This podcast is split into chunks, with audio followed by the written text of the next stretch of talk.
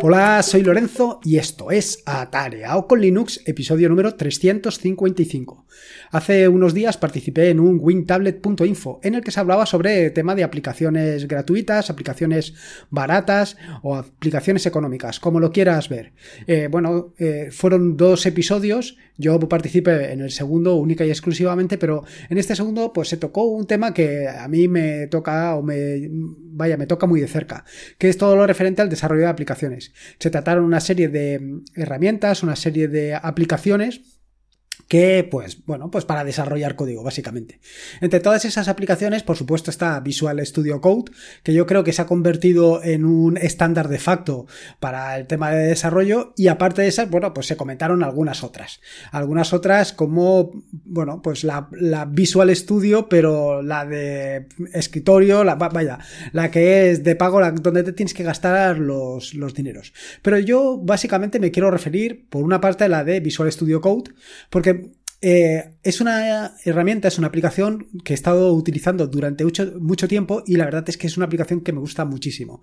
Me gusta muchísimo y si no fuera porque Neobim eh, la ha desterrado por completo, actualmente sería mi eh, aplicación de desarrollo por excelencia. De hecho, para algunos proyectos, por ejemplo, para el desarrollo de PHP, en algunas circunstancias lo vengo utilizando.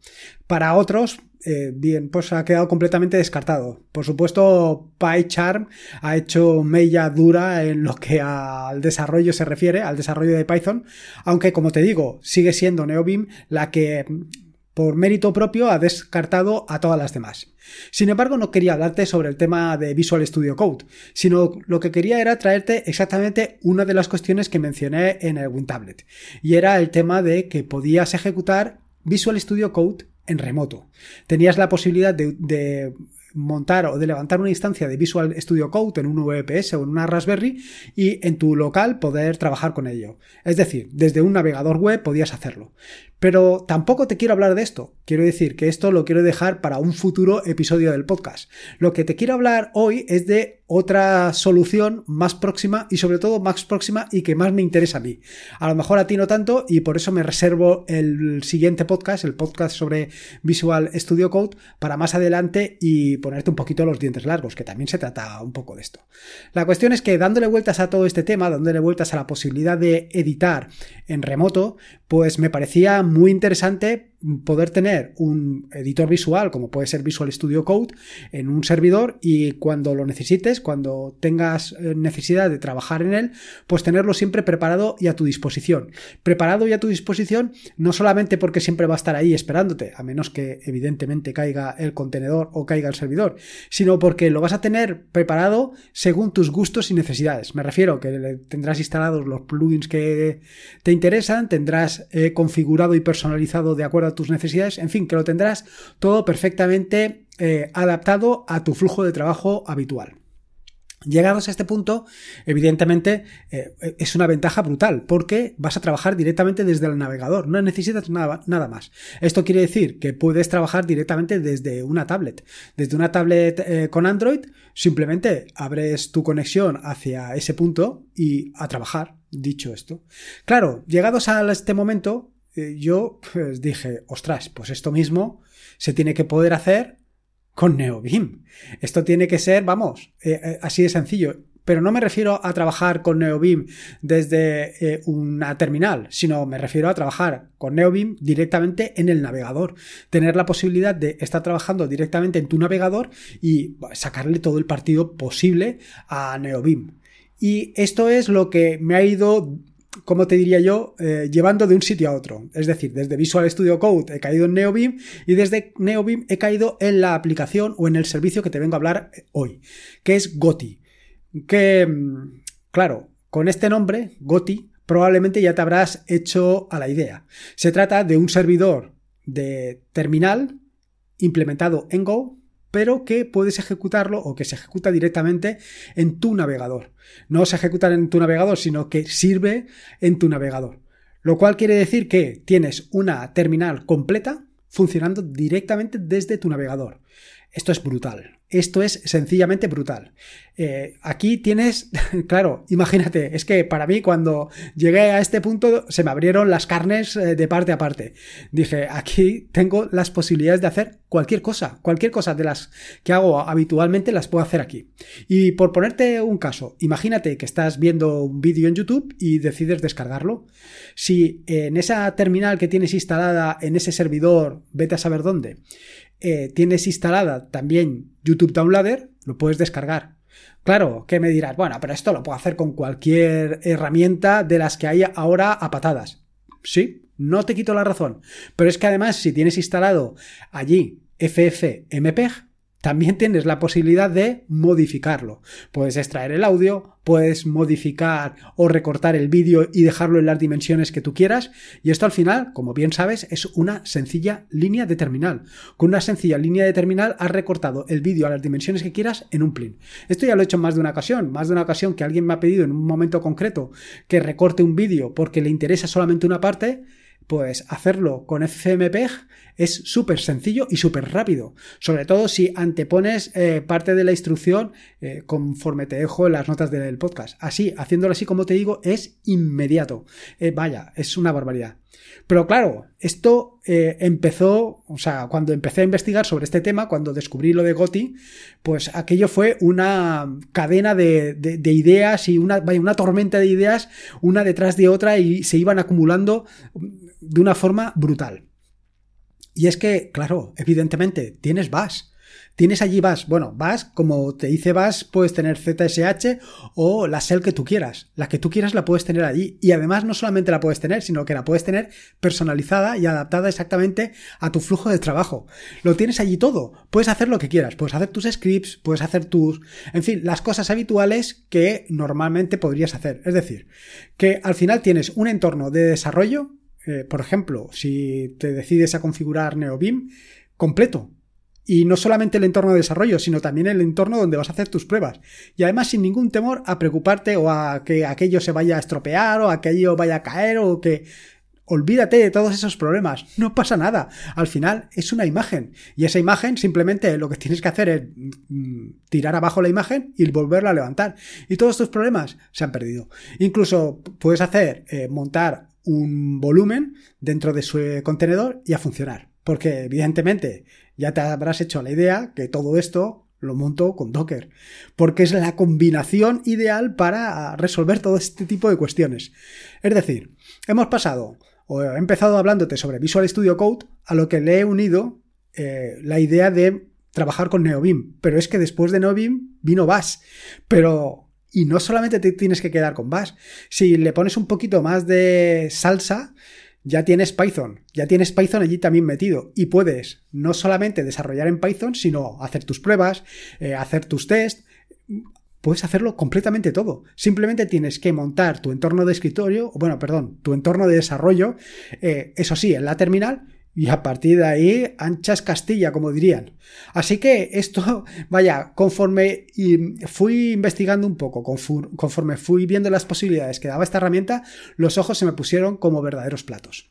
Pero, ¿qué es esto de Goti? Pues Goti no es nada más que una, una herramienta que te permite convertir cualquier aplicación, cualquier eh, herramienta, valga la rebuznancia, como dice aquel, eh, cualquier herramienta te permite convertirla en una aplicación web, así como lo estás oyendo, así de brutal. Es decir, simplemente, por ejemplo, tendrías que ejecutar goti htop o goti top y directamente verías en tu navegador, en tu navegador web, si apuntas al localhost, verías tu htop directamente en, el, en ese navegador. Y lo mismo te digo cuando ejecutes goti con Vim.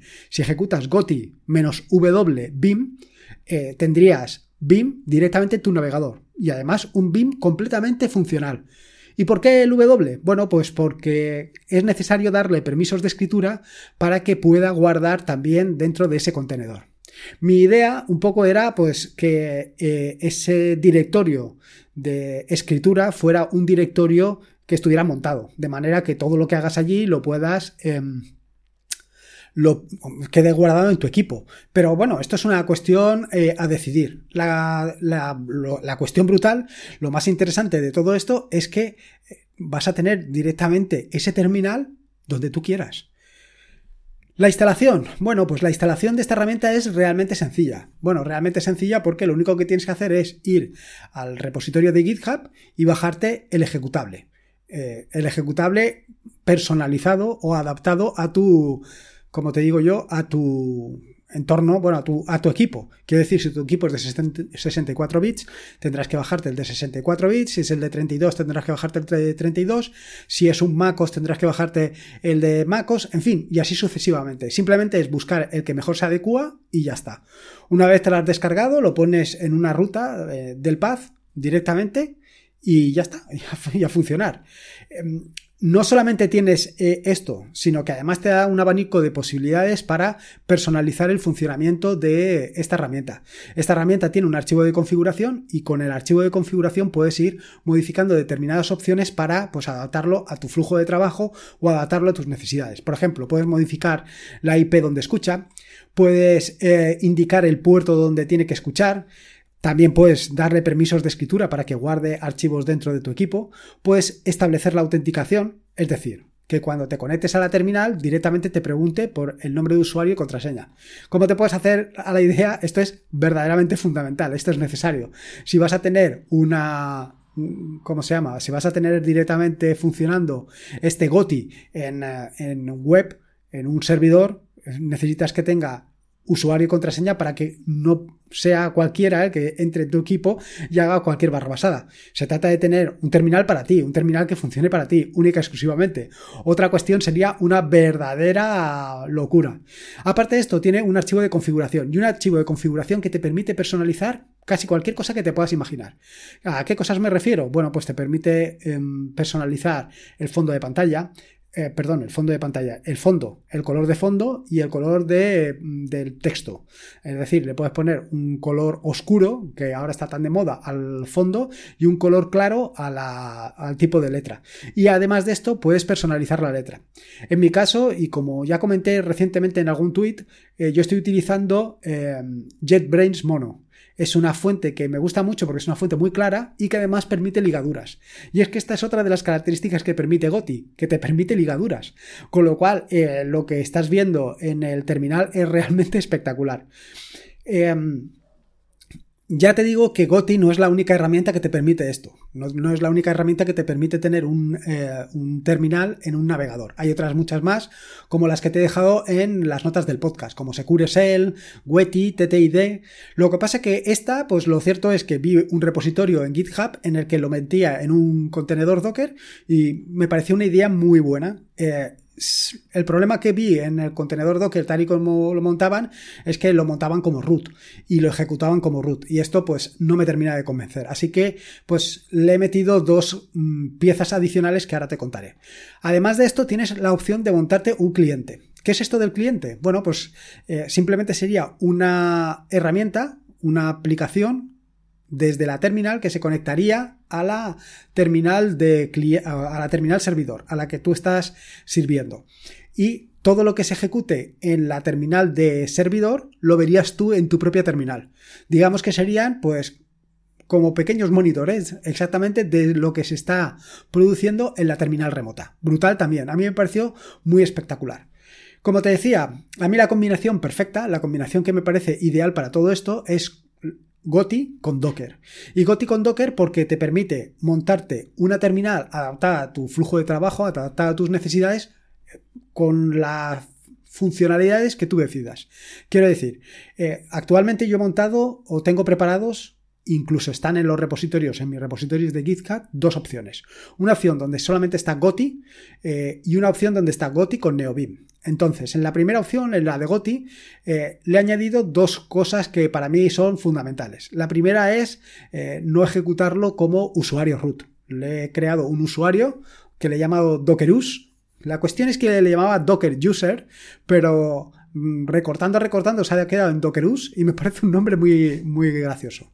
Y luego la otra parte es eh, Tiny o Tiny. Eh, sobre Tiny o Tiny ya te he hablado en alguna ocasión en el podcast. Se trata de una herramienta que hace algo parecido a Lini. Em, la gran ventaja de Tiny es que eh, controla el funcionamiento de todas las aplicaciones que se ejecutan y de esta manera tiene la ventaja de que en un momento concreto, si una de las aplicaciones se queda como zombie, la puedes matar inmediatamente.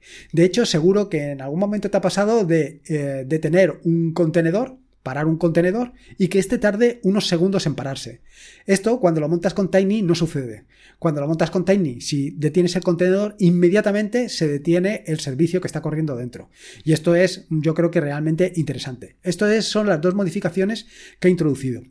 Realmente ahora lo que está montado Goti más Tiny es lo básico. Creo que le he añadido también Cool y wget y, y JIT, Creo que están añadidas esas tres herramientas como herramientas básicas. La cuestión sería ir añadiendo aquellas herramientas pues, que son más interesantes. Quiero decir, tener un paquete básico y luego un paquete con pues, más funcionalidades o más herramientas que vayas a utilizar. Por ejemplo, como te he dicho anteriormente, YouTube Downloader o FFmpeg o, en fin, las que tú consideres que deberías de tener ahí para que funcionen. Simplemente es añadirlas al Docker y y además el, Docker está bastante explicado de dónde tendrían que ir y ya está, ya funcionar perfectamente. Claro, esto me da juego, esto me da juego un poco el juego que te he contado anteriormente. Al ver todo esto, pues NeoBeam tendría que estar. Y me he liado a instalar o hacer exactamente un contenedor Docker, que además está subido a Docker Hub, para eh, que funcione con NeoBeam. Este contenedor Docker con NeoBeam lo he intentado adaptar lo máximo posible a como tengo yo ahora mismo montado NeoBeam, pero no lo he llegado a conseguir. Y no lo he llegado a conseguir porque um, la versión de NeoBeam que hay actualmente en los repositorios de eh, Alpine es la 0.5 y yo la versión que estoy utilizando de eh, NeoBeam es la 0.6 y en la 0.6 han introducido una serie de mejoras y una serie de características en las que por ejemplo Telescope que es una parte fundamental de NeoBeam actualmente pues no termina de funcionar y la he tenido que quitar.